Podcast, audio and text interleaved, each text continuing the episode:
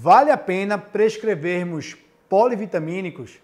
Quais os pacientes que têm maior chance de se beneficiarem dessa prática? É sobre isso que eu vou abordar nesse novo vídeo.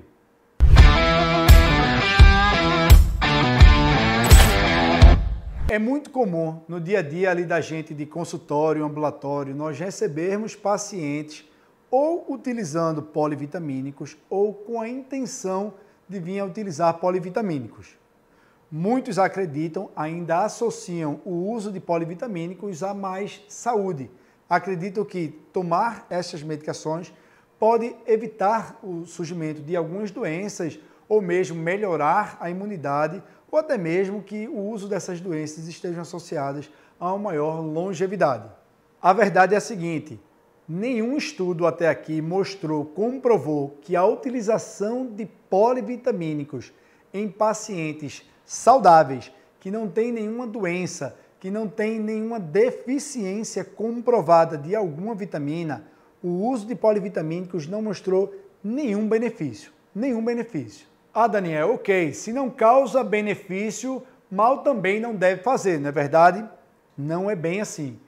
Ah, o uso de polivitamínicos em quem não tem indicação adequada pode eventualmente trazer alguns prejuízos. E que prejuízos são esses?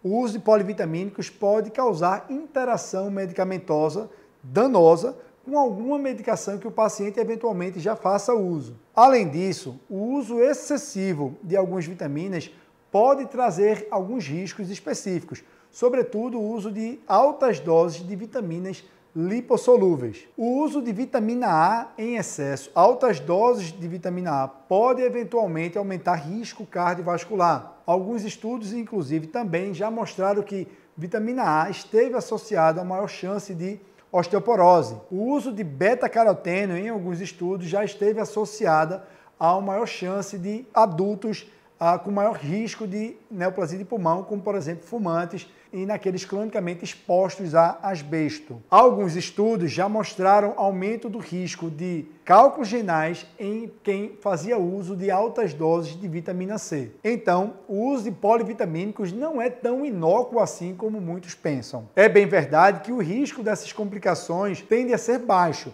mas se um paciente não tem benefício, não há por que expormos esse paciente a esses possíveis malefícios. Ah, Daniel, então quer dizer que eu nunca devo prescrever polivitamínicos? Não é bem assim.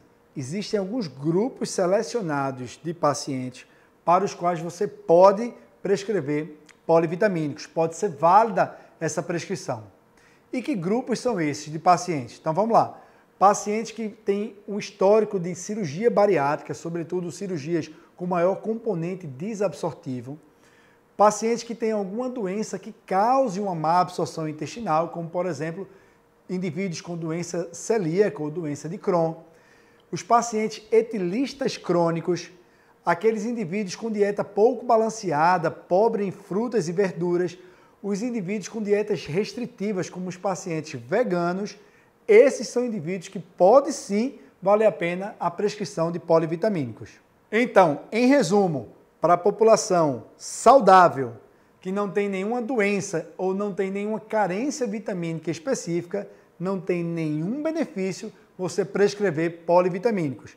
Você deve apenas pensar em prescrever essas substâncias para os grupos selecionados que eu citei. Ok, pessoal? Espero que tenha sido válida essa informação, essa dica. A gente se vê no próximo vídeo.